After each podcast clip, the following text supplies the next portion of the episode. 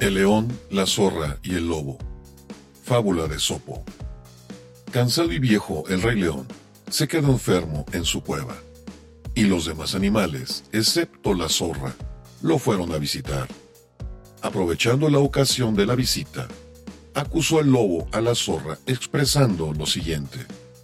Ella no tiene por nuestra Alteza ningún respeto, y por eso ni siquiera se ha acercado a saludar o preguntar por su salud. En ese preciso instante llegó la zorra, justo a tiempo para oír lo dicho por el lobo. Entonces el león, furioso al verla, lanzó un grito contra la zorra.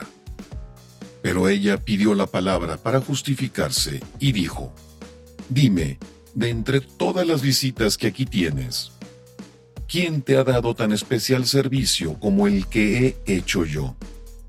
Que busqué por todas partes médicos que con su sabiduría te recetarán un remedio ideal para curarte, encontrándolo por fin.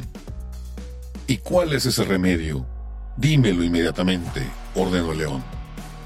Debes sacrificar a un lobo y ponerte su piel como abrigo, respondió la zorra. Inmediatamente el lobo fue condenado a muerte.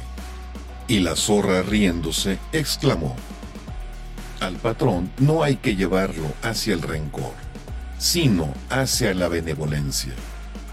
Moraleja, quien tiende trampas para inocentes es el primero en caer en ellas.